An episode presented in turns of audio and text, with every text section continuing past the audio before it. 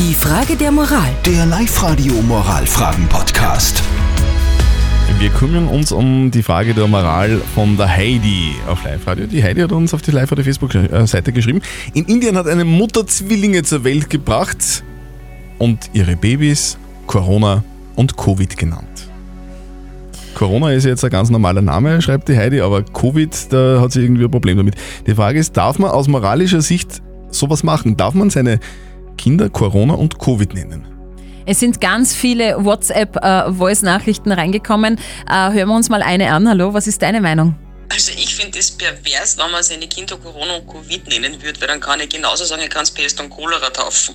Also mit was, was andere Leute tötet äh, weltweit und diesen, dieses Chaos verursacht, äh, ist für mich kein adäquater Kindername. Also das wäre mehr Strafe als wie irgendwas. Okay, danke für deine Meinung und ganz viele Nachrichten haben uns dann auch noch erreicht. Zum Beispiel schreibt wer nicht vertretbar. Das ist nicht nur unverantwortlich, sondern auch dumm. Die armen Kinder sind ein ganzes Leben lang gestraft. Und der Werner schreibt, warum nicht andere Länder, andere Sitten? Vielleicht bedeuten die Namen in Indien ja etwas anderes.